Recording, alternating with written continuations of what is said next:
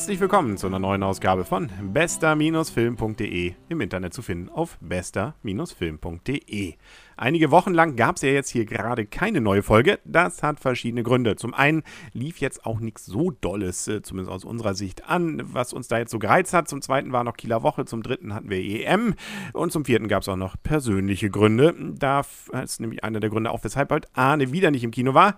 Mit ich musste wieder alleine und er wäre sicherlich, vermute ich, gerne mitgegangen. Und so muss ich auch allein drüber reden, nämlich über Ice Age 4 voll verschoben. Der Ice Age 3 war ja sozusagen unser erster 3D-Film damals noch in Flensburg geguckt, weil es das noch nicht in Kiel gab. Und Ice Age 4 ist jetzt natürlich dann auch in 3D. Und äh, das kann ich schon mal verraten, er ist sogar noch besser als der dritte Teil. Wobei, ich hatte gesehen, wir haben bei dem dritten Teil 7,5 Punkte gegeben. Das äh, finde ich heute fast aus der Sicht eher ein bisschen gewagt. Also so richtig viel ist mir da nicht im Gedächtnis geblieben. Von diesem vierten Teil, glaube ich, bleibt mir mehr im Gedächtnis. Und das liegt sicherlich nicht an der Story.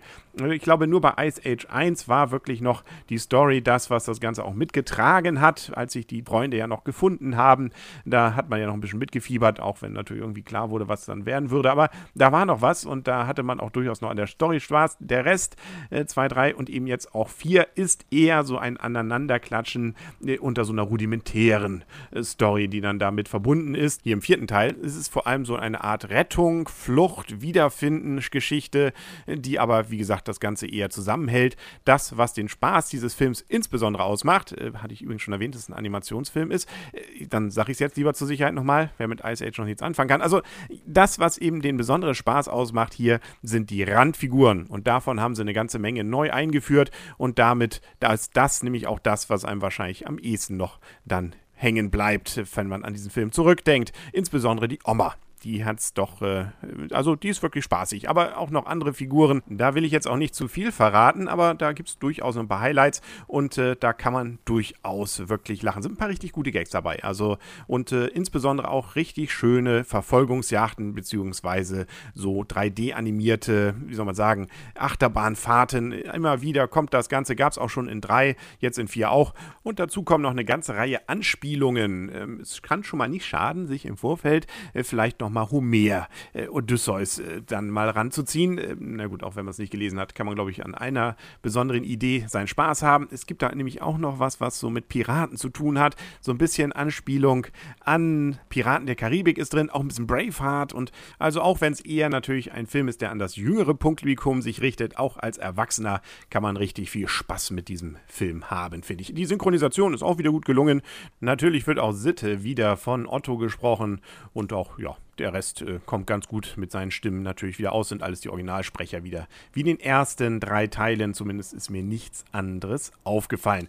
Dazu kommt dann natürlich, was bei so einer eher jugendorientierten äh, Film dann natürlich auch dazukommen muss, natürlich ein bisschen Moral, also ein bisschen Liebe und am Ende sind natürlich immer nur das Gute, aber dazwischen so ein paar kleinere böse Sachen gibt es auch. Also da, äh, ja, das äh, freut dann wie gesagt auf den Erwachsenen. Und wer natürlich auch nicht fehlen darf, das ist ist Scratch, also das Eichhörnchen, das immer wieder Appetit hat auf Eicheln und irgendwie nie da so richtig zukommt. Und außerdem, das lernt man hier auch, sehr mit da verantwortlich ist für, wie sich denn die Kontinente auf dieser Erde entsprechend entwickelt haben. Also da muss die Menschheitsgeschichte nach diesem Film vielleicht auch nochmal neu geschrieben werden. 94 Minuten lang ist der Film, der mich übrigens an einigen Stellen so ein bisschen noch an Happy Feet erinnert hat, insbesondere den letzten Teil von Happy Feet.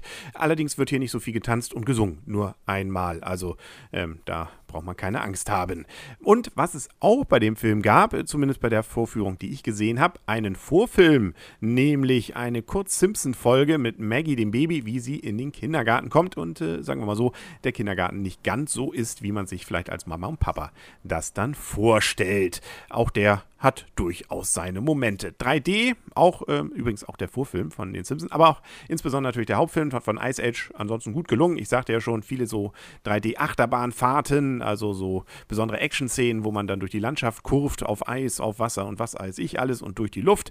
Ähm, die sind auch sehr nett gelungen und äh, ich bin ja sowieso 3D-Fan, da kann ich jetzt ja, wo Arne nicht zuhört, ganz frei sagen, mir hat das gefallen. Auch so Pop-Out-Effekte, eine ganze Menge, wo einem dann irgendwas entgegenkommt.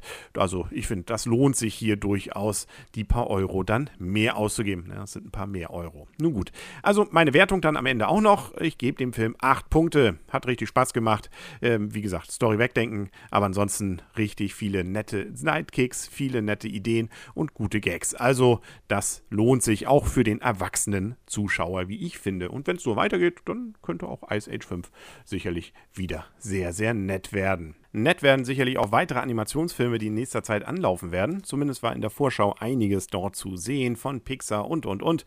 Da kann man mal gespannt sein, was sich da dann entsprechend Neues so ergeben wird. Auch zum Beispiel, das ist keine Animation, sondern ein Echtfilm, hier Asterix gibt es einem Anschein nach dem nächsten neuen. Und das Witzige an dem Trailer war, dass der auf Französisch war, mit deutschen Untertiteln. Das äh, fordert natürlich von dem etwas jüngeren Publikum, das im Kino war bei Ice Age 4, äh, schon ein wenig mehr, also man musste zumindest lesen können. Und äh, ja, äh, Gott, ich hoffe mal, dass sie dann im Deutschen das entsprechend äh, übersetzen. Aber es hatte auch was. Also so mal im französischen Original, das klang auch fast auch, also nicht, dass ich Französisch könnte, aber man hat schon eine Ahnung. Also ja, ich gucke es mir trotzdem auf Deutsch an. Ja.